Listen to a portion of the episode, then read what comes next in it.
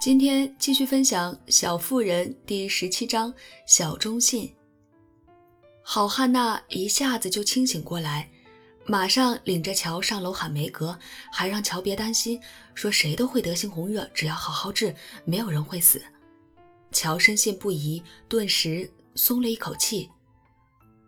听我说，接下来该怎么办？汉娜给贝斯做了一番检查，又提了些问题。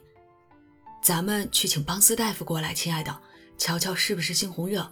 把艾米送去马奇姑婆家躲一阵，免得她也被传染。你们俩姑娘留下一个陪陪贝斯。当然该我留，我最大。梅格抢着说，看上去又焦虑又自责。该我留才对，他会得病全怪我。我答应过妈妈，说跑腿的事交给我，结果根本没做到。乔坚定地说。你选谁，贝斯？一个就够了。汉娜问。乔，贝斯心满意足地把脑袋靠在姐姐身上，问题就这么解决了。我去告诉艾米。梅格有点伤心，但也松了口气，因为她不爱照顾病人。乔倒是挺喜欢。没想到艾米大吵大闹，激动的大声宣布，自己宁可得猩红热。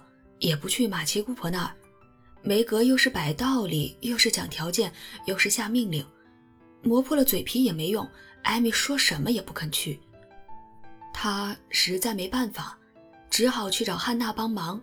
梅格还没回来，老李就走进了客厅，发现艾米把脑袋埋在沙发垫里啜泣。他讲了前因后果，指望从老李那儿得到安慰。可老李只是两手插兜，在屋里踱来踱去，轻轻吹着口哨，眉头紧锁，认真思考。过了一会儿，他在艾米身边坐下，柔声哄道：“你已经是大人了，讲点道理嘛，听他们的话。嘿，别哭了，听听我的好主意。你去马七姑婆家，我每天都带你出去坐马车呀，散步呀，肯定能玩得很开心，不比在这里哭哭啼啼的好呀。”我不想被打发走，就跟我会碍事似的。艾米伤心地说：“你这小丫头想什么呢？他们可是为你好呀，你总不想得病吧？”“不想，当然不想了。但我觉得，反正我也会得病，因为我总跟贝斯待在一起。”“那你更应该赶紧走了，免得真病了。换个环境，好好照顾自己，才能健健康康的。就算病了，也不会特别厉害。”我劝你啊，还是赶紧走吧。猩红热可不是闹着玩的，小姐。但马奇姑婆家闷死了，她又那么凶。艾米一脸惊恐。我每天都会过去，告诉你贝斯怎么样了，再带你出去玩，那就不会闷了吧？老太太喜欢我，我会甜言蜜语哄她开心。这么一来，不管我们干什么，她都不会骂骂咧咧了。那你？保证用四轮马车带我出去兜风，以绅士的名誉保证，天天都来，绝对的。贝斯一好就接我回家，绝对不耽搁。嗯，还能去看戏吗？看好多好多戏，只要我们乐意。嗯，那好吧。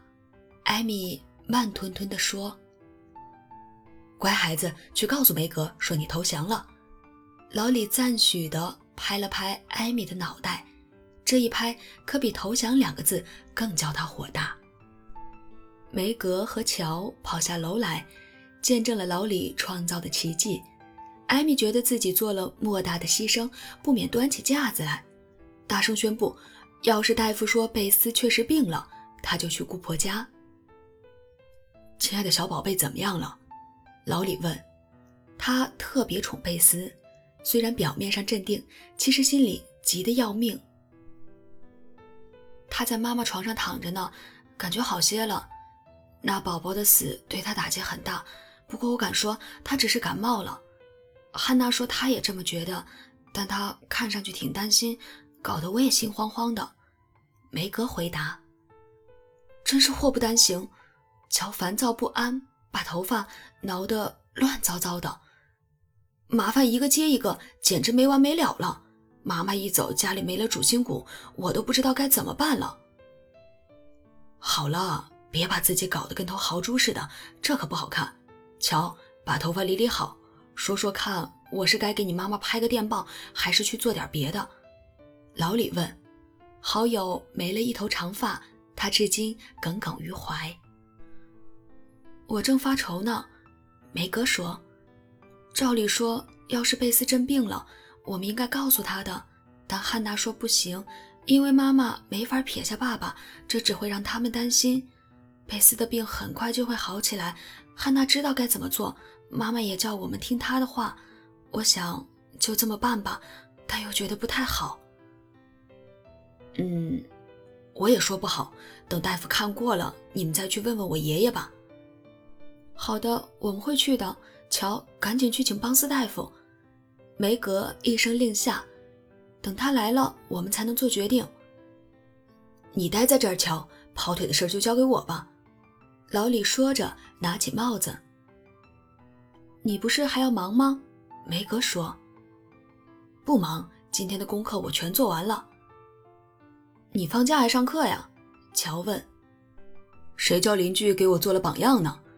话音未落，老李就冲出了房子。我看好这小子。乔看着他跳过篱笆，露出了赞许的微笑。他确实还不错，就男孩子来说。梅格勉强附和，他对这话题没什么兴趣。